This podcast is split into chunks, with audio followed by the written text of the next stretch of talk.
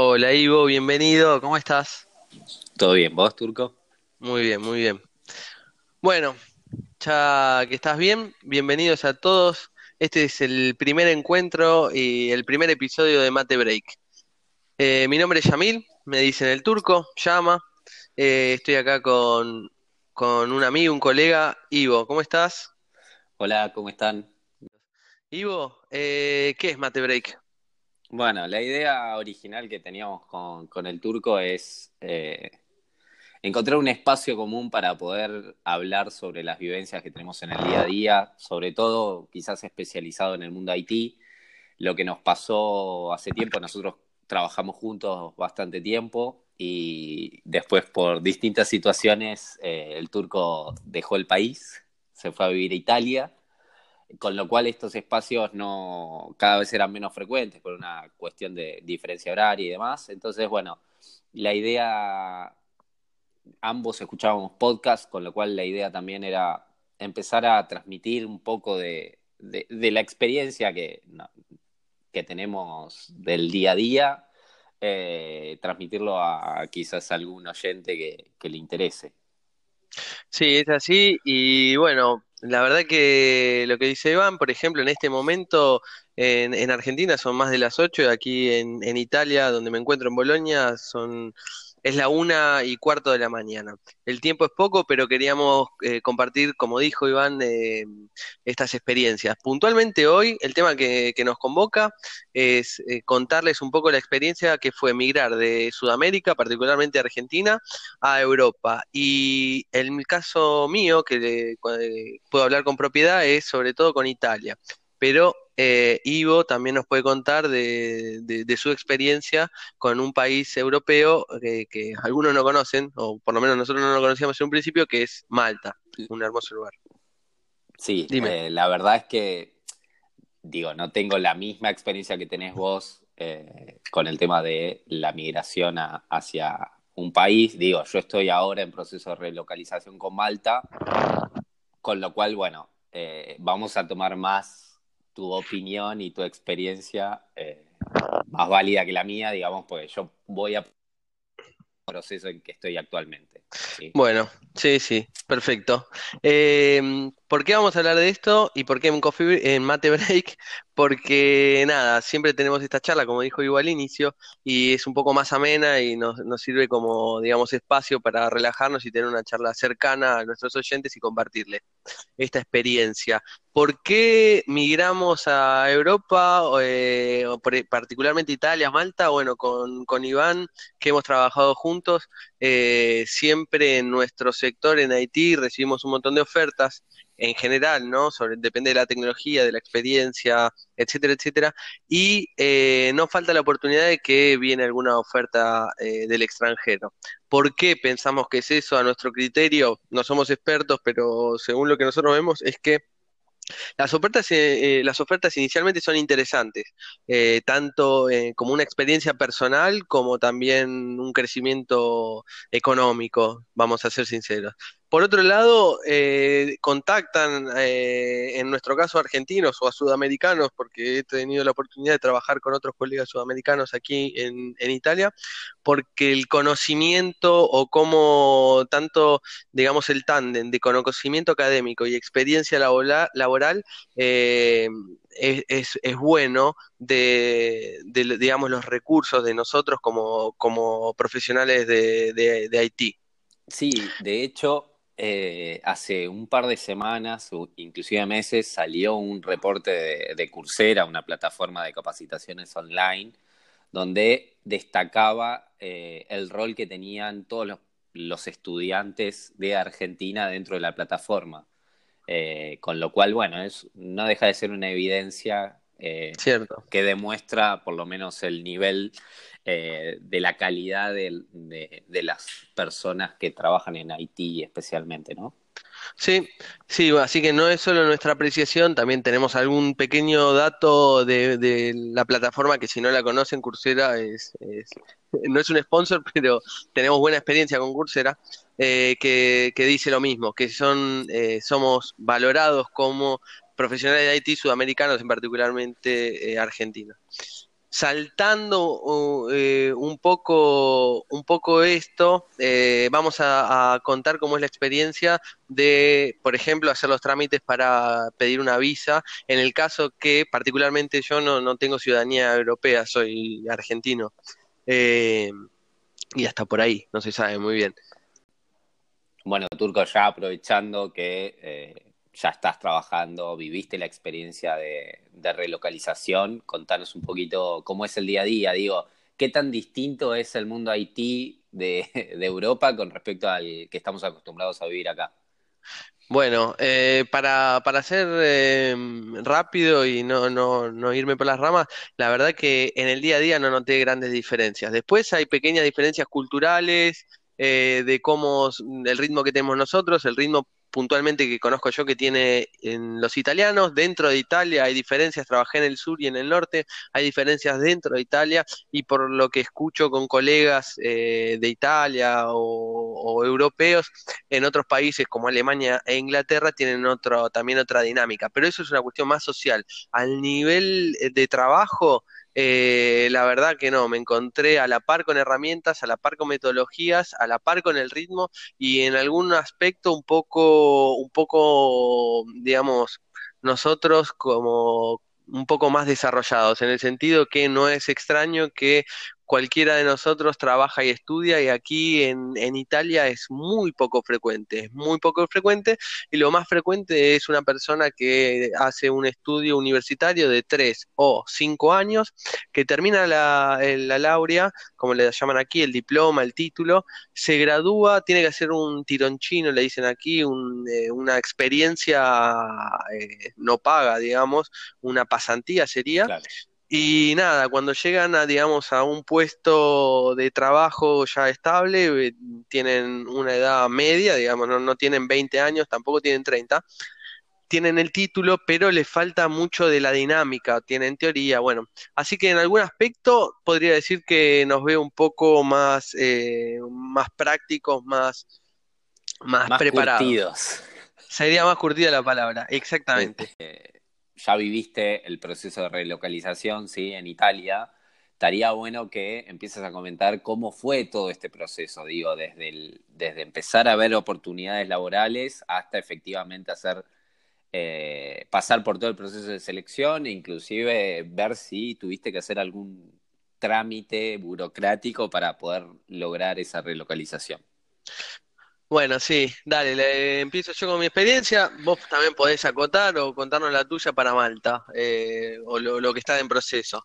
Eh, puntualmente eh, me concentré en LinkedIn. Si bien siempre llegan las, las notificaciones de, oferta de trabajo, digamos, tanto en Argentina como, como en la región, a veces me aparecían algo, algo para Europa y bueno, me quise concentrar en eso. Encontré la primera dificultad eh, eh, cuando respondía a las entrevistas, cuando no contaba con una ciudadanía. Cabe aclarar que en Argentina muchos tienen algún, algún pariente italiano y entonces eh, a veces te preguntan si tenés doble ciudadanía o no. Bueno, en mi caso no. Y ese fue el primer limitante. Entonces una estrategia que, que apliqué, que esto de verdad es un tip, eh, también lo compartí con Iván, Iván también un poco le aplicó, es que LinkedIn, que es una herramienta a mi criterio para el sector de IT fundamental, eh, tiene la, aplicación que es simple, Simple Apply o Simple Apply, que digamos que uno puede cargar el currículum una vez, queda memorizado y cada vez que uno encuentra una, postula, una publicación de, una oferta de trabajo con el logo de Simple Apply, con un clic ya te envía el, currículum. ¿Por qué? Todo eso porque uno cuando de verdad quiere hacer la experiencia y migrar, puede elegir el lenguaje, la tecnología, etcétera, etcétera, pero eh, estamos en desventaja con el tema de la documentación. No es tan fácil que eh, una empresa apueste por, eh, por alguien que no tiene documentos. Entonces hay que probar mucho y lleva tiempo. Y vamos, lo sabes, que lleva un montón de tiempo compilar un currículum o no sé, ¿qué te parece? Para mí lleva un montón de tiempo. Sí, la verdad es que sí. Es la la funcionalidad de LinkedIn de Simple Apply, la verdad es que es bastante espamera para los recruiters, pero digamos, sería una forma de devolverle lo que nos hacen ellos constantemente a nosotros, ¿no? Sí. Eh, bueno, siempre, siempre aprendemos algo porque ahora acabas de decir correctamente cómo es la, la pronunciación. Yo la digo a lo argento, mal, mal, mal, mal, y la pronunciación correcta sería de la plataforma que estamos hablando. LinkedIn. LinkedIn, es verdad. Eh, mal, dicho mal, para que todos entendamos. LinkedIn. LinkedIn, está mal. Es LinkedIn. Voy a intentar. estamos acostumbrados igual a decirle LinkedIn. Sí. podemos, podemos contar un poco que también parte de, en tu carrera, un poco de, del proceso de selección, fuiste parte. Entonces, un poco también entendés de, otro lado. Sí, a ver, eh, yo en general lo que hice fue, obviamente, tomar eh, tu, tu consejo de utilizar esta funcionalidad para tratar de quizás de abarcar la mayor cantidad de propuestas.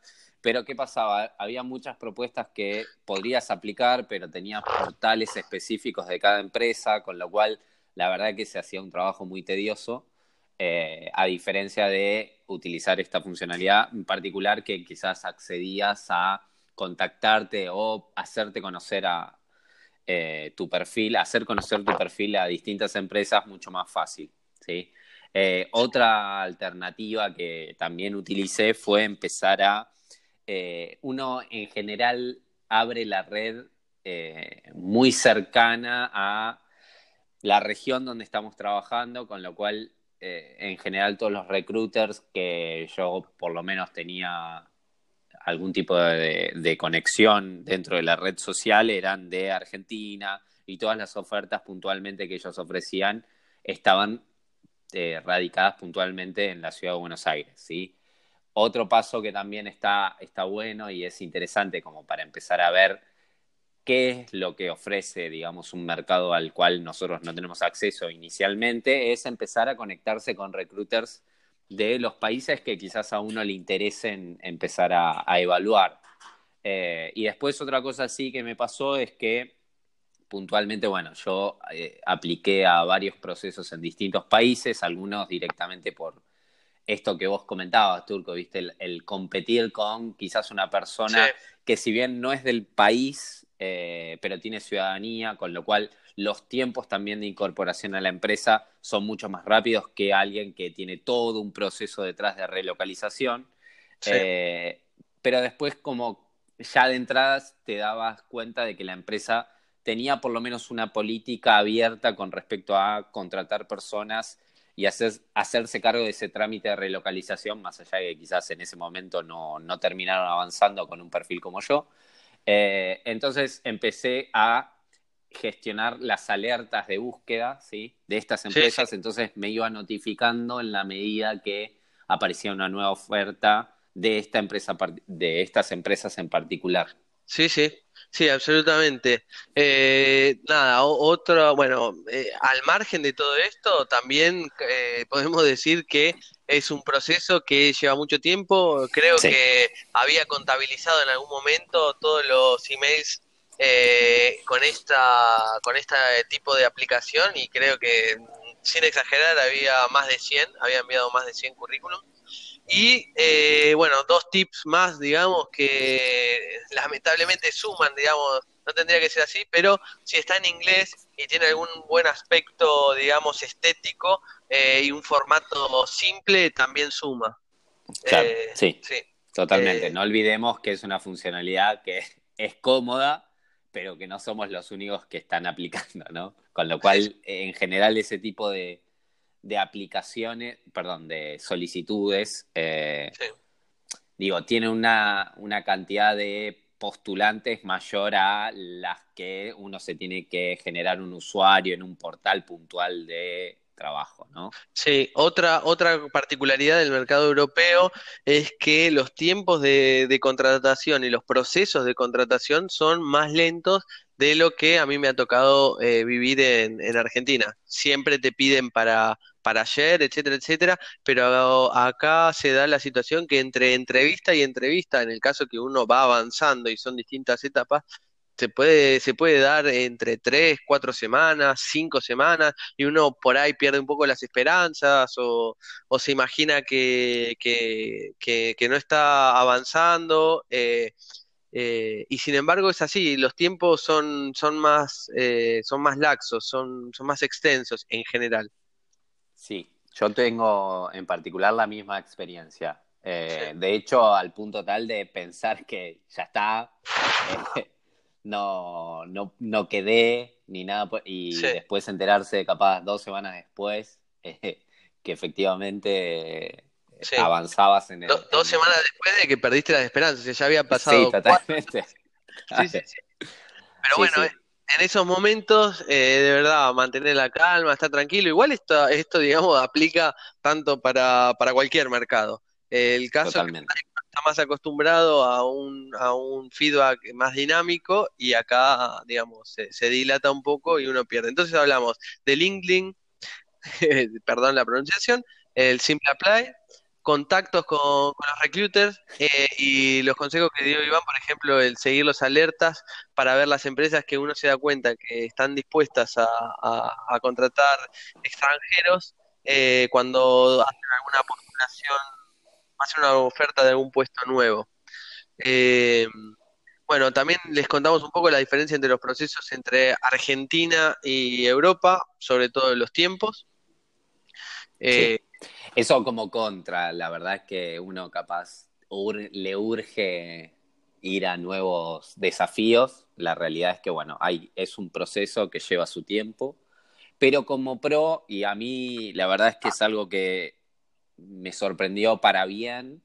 Eh, la, digamos, en general a mí lo que me pasó es que la persona que me tuvo el primer contacto conmigo es la persona que me sigue y me da una especie de soporte durante todo el proceso de selección, al nivel de prepararme para cada instancia, digo, dándome consejos sobre temas en los cuales quizás tenía que eh, fortalecer, por ejemplo, averiguar sobre la empresa, eh, averiguar sobre el proyecto puntualmente en el cual iba capaz a estar incorporándose este candidato, digamos, al cual estaba postulándome. Eh, y después dándome feedback en cada una de las instancias, algo que no es por caerles específicamente al mundo eh, recruiter de, Argentina, pero la verdad es que a mí me, pareció y me asombró bastante. Sí, sí, sí. sí, un poco la, mi, mi experiencia fue así. también tuve muchos feedback negativos, como te mencioné antes, creo que llegué a contabilizar más de 100 eh, postulaciones y de las 100 postulaciones también recibía, digamos, de manera automática a través de la aplicación LinkedIn. Eh, no sé cómo se pronuncia bien. ¿Te vas a reír cada vez que lo digas? Sí. ¿Cómo, se dice bien? Dale. LinkedIn. No, no, dale, la última vez que la voy a tratar de incorporar. LinkedIn. LinkedIn. Ok, entonces LinkedIn. A través de... Mm, he recibido un montón de respuestas, eh, algunas automáticas a través de, la plataforma y algunas personales eh, a través de los recruiters.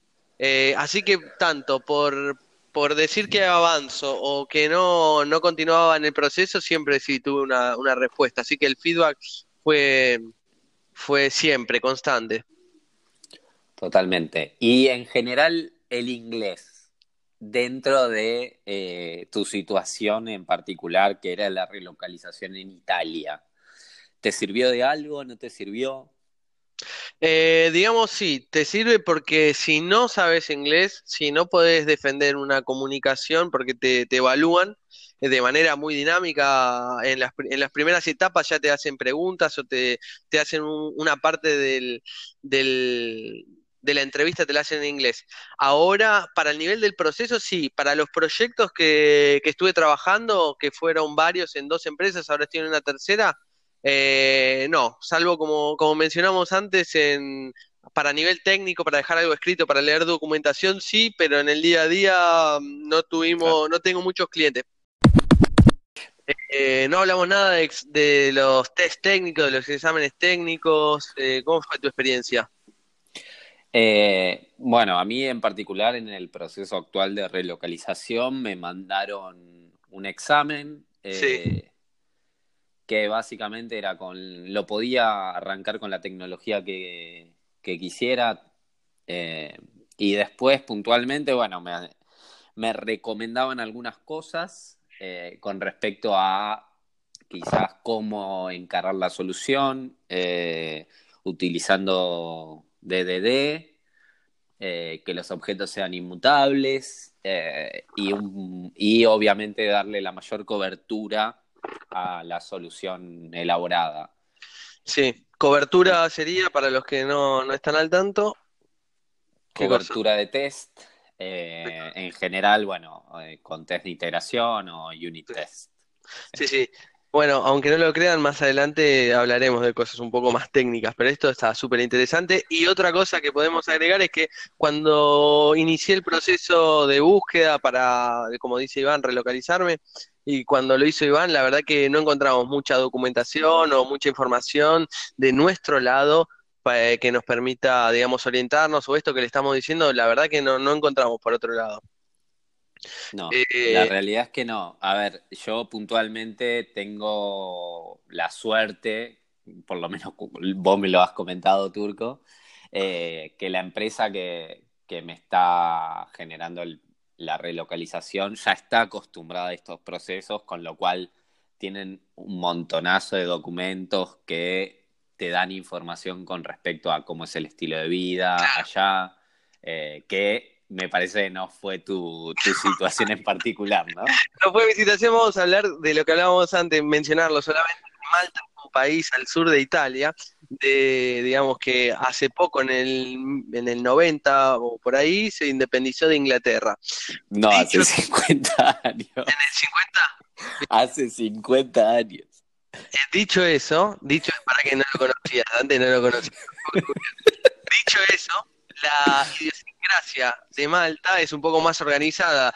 No hay que ser un un genio para saber que un poco la, organización media de la sociedad italiana es muy parecida a la, argentina. Cuando Iván habla de la relocalización y que la empresa le envió toda la documentación y todo, no, yo con, con Italia me encontré en el caos universal y esto nos da el puntapié luego de las entrevistas de LinkedIn, conseguís la oferta de trabajo, te pones en contacto con el recruiter, pasás el test técnico, hablas bien inglés, eh, entendés que el tiempo de, selección es más, más, más eh, laxo, tarda un poco más, pero vas eh, avanti, como se dice en italiano, vas avanzando.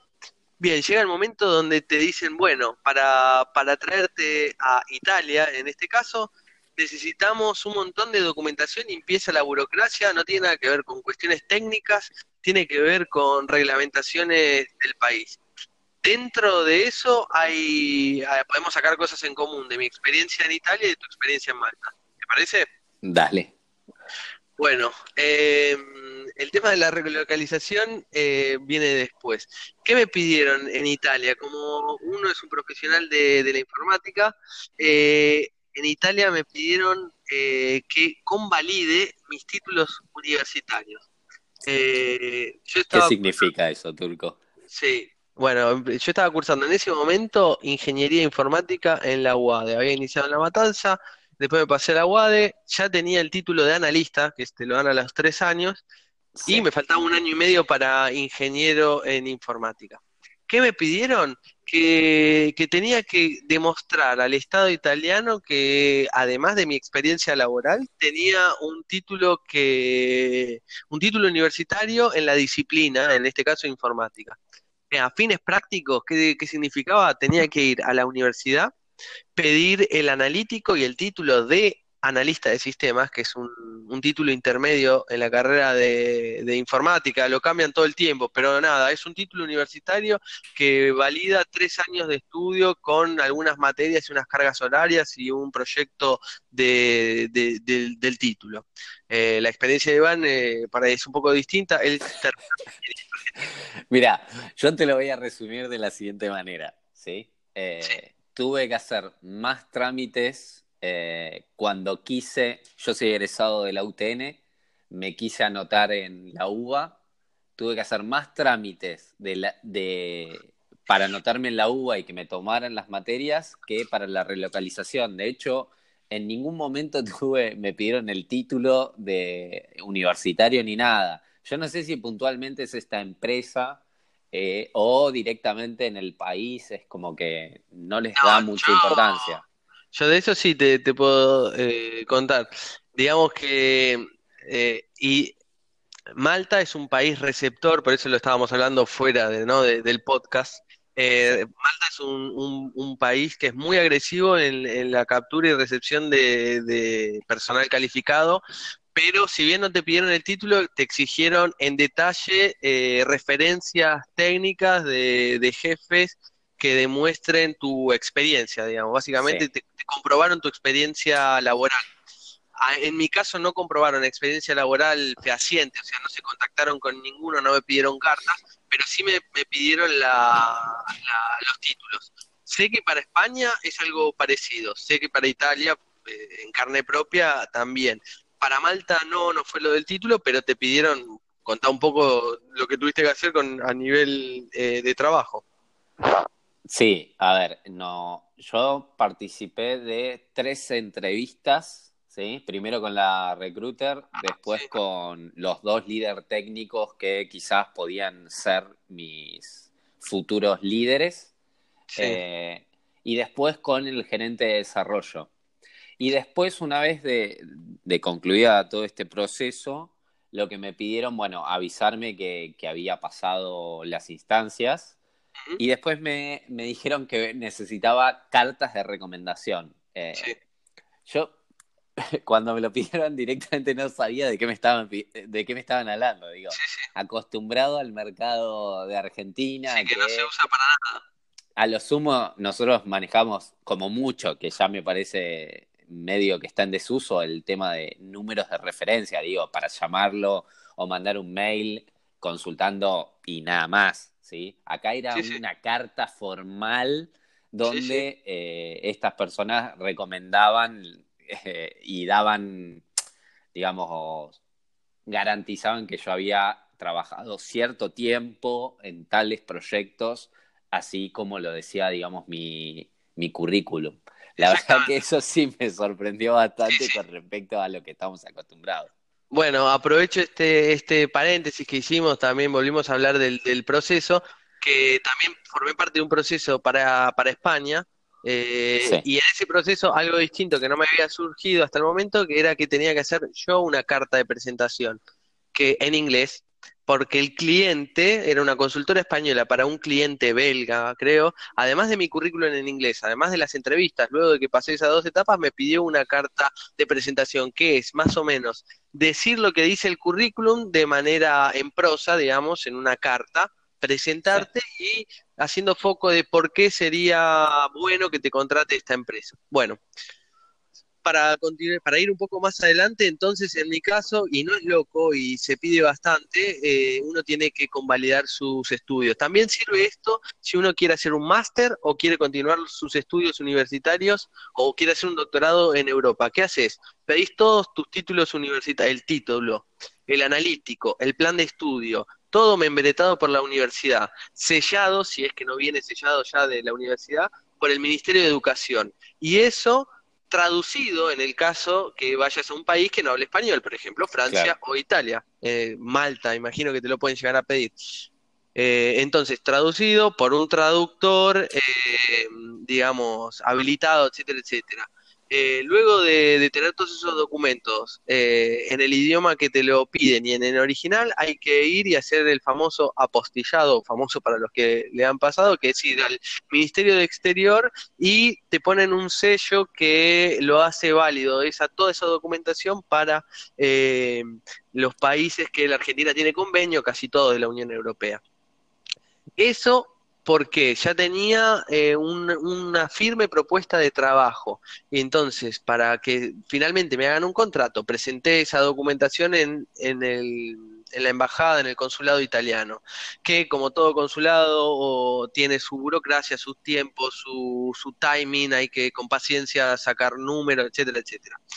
Luego de presentar, de pagar bonos, etcétera, etcétera, envían la documentación a Italia, la evalúan y le llega al recruiter, a la empresa que, te estaba por contratar. Si ve que, está todo de acuerdo, en tu caso, si evalúan, si se contactan con, las personas que le dan validez a tu, a tu experiencia, te hacen un contrato formal de trabajo. Claro. Ah, en mi caso, por la visa de trabajo que estaba aplicando, el contrato tenía que tener unas características particulares un monto fijo, un monto mínimo eh, fijo. Generalmente los contratos en, Europa te, lo ofrecen con un, con un importe anual en bruto. Y ese importe anual en bruto no puede ser menor a X, depende del país. Otra, otra característica, otro limitante es que el contrato tiene que ser a tiempo indeterminado. No, no puede ser un contrato a tres meses, a seis meses, etcétera, etcétera. Tiene que ser a tiempo indeterminado. Eh, ¿Y qué más? ¿Qué más puede ser? Eh, bueno, nada, entonces, te envían el ok, te envían el contrato y uno se presenta en, la, en el consulado con, de un nuevo, toda su documentación universitaria que eh, valida que uno tiene un título habilitante para, en este caso, informática. El contrato de trabajo, membretado, etcétera, etcétera, de la empresa italiana, lo evalúa el consulado y luego de un periodo te dan una visa. Para darte la visa te exigen cuando, cuando ya está aprobada la visa, antes de dártela, te dicen que tienes que sacar al máximo dentro de tres meses. O sea, no pueden pasar tres meses desde que te aprueban la visa. Uno tiene que tomar un, un, ticket aéreo, un billete aéreo e ir a Italia.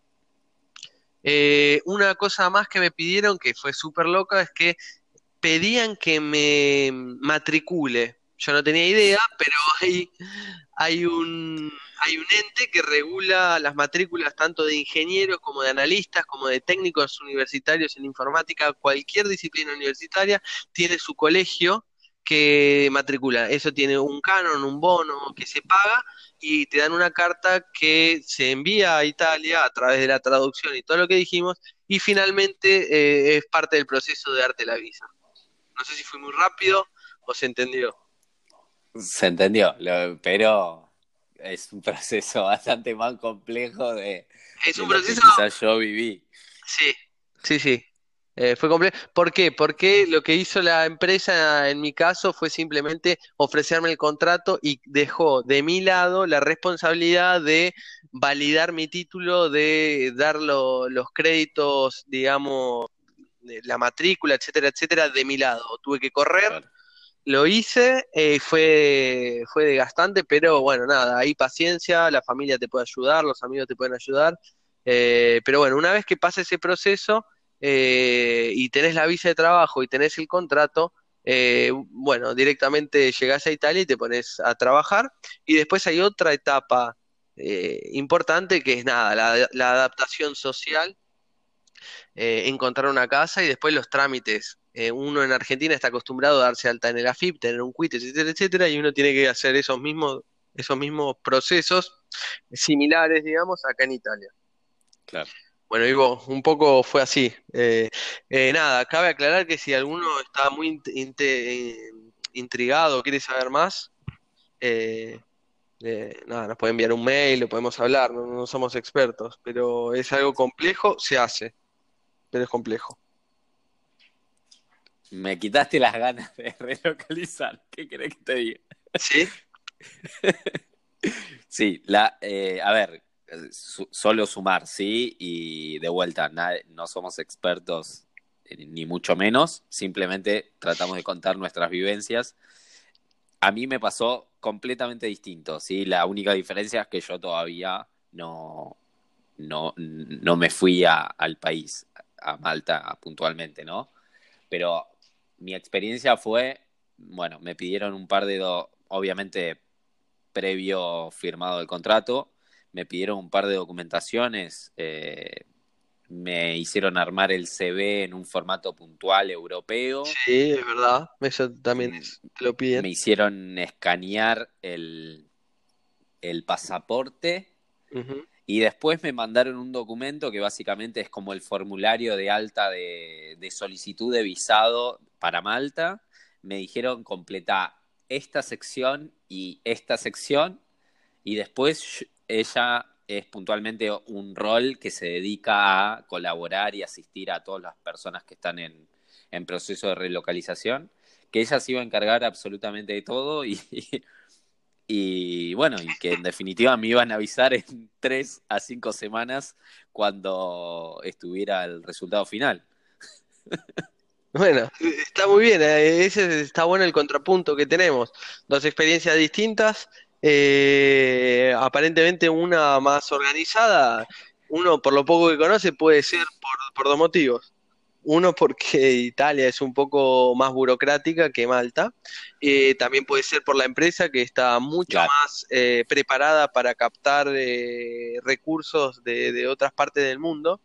Eh, también eh, Malta es un país mucho más pequeño, digamos, Italia es un monstruo, son 60 millones de habitantes, 50 y tantos millones de habitantes, y Malta es un país mucho más pequeño, tal, tal vez dentro de sus filas no, no tiene, digamos, los expertos que necesita. Pero... sí, totalmente. Sí. Lo que sí fue en común, digamos, será más difícil o, menos, la documentación fue más o menos la misma, la, la dar, eh, digamos, no sé cómo se dice, acá me perdí, pero digamos, vos tuviste que demostrar tu experiencia, yo tuve que demostrar mi, mi, mi capacidad, mis títulos académicos. Claro. Eh, bueno, no, básicamente fue eso. Eh, acá ayúdame, ya me, me, mareé un poco, son las Listo, es eso. Bueno, entonces retomamos. Bueno, así que sí, tu experiencia fue, fue un poco distinta. Ya dijimos que, digamos, las sociedades son un poco distintas. Pero nada, en, en general eh, ahora lo podemos contar desde el lado de que uh, yo ya estoy aquí en Italia, eh, Iván está finalizando este proceso.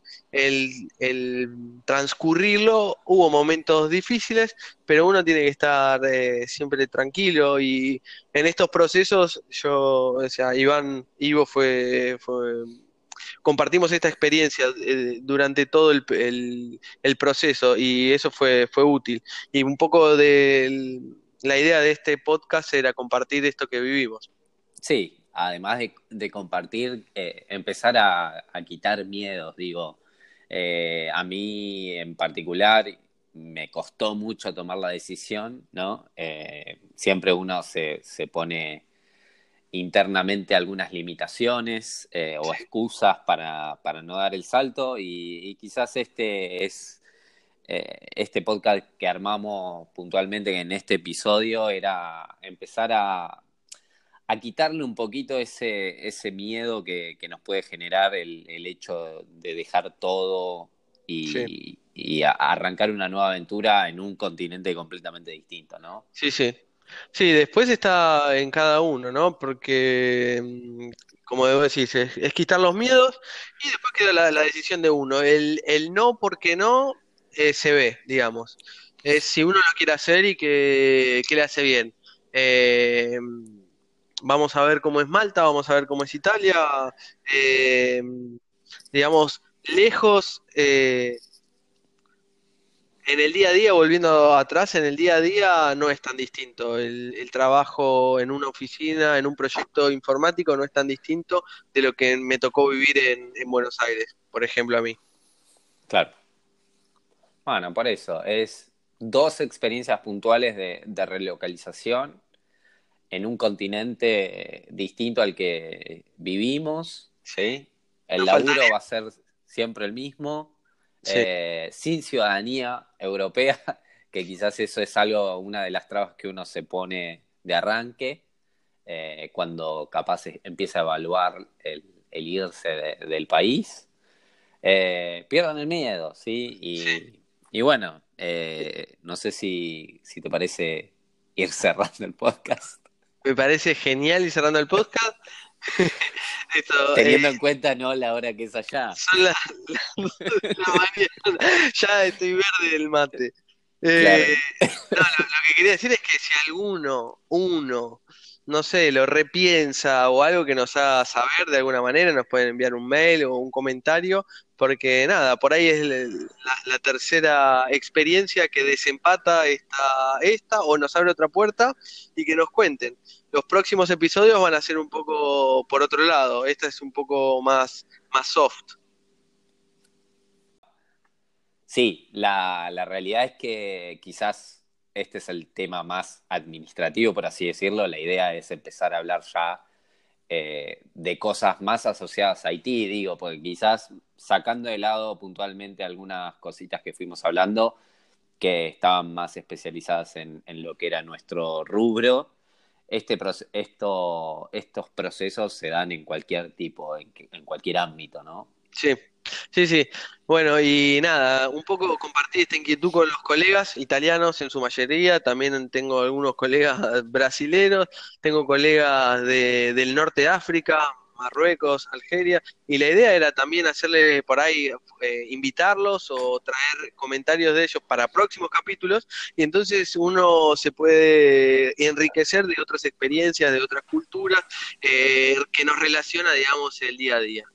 Era básicamente eso. Ivo, para los próximos capítulos. Espero que, estemos juntos, espero encontrar también un horario cómodo para vos y cómodo para mí. Sobre todo cómodo para vos, ¿no? Sí. Yo sigo tomando mi mate, no sé a qué hora voy a dormir. Bueno, ¿esto quién lo edita? Bueno, dale, ya está. ¿Cómo cerramos esto? Tengo que inventar, somos nuevos. Bueno, espero que les haya gustado. Chau. no, mentira. lo digo yo. Dale. Bueno, citando a un gran programa de, nuestro, de nuestra infancia. Espero que les haya gustado. Chao. Genial.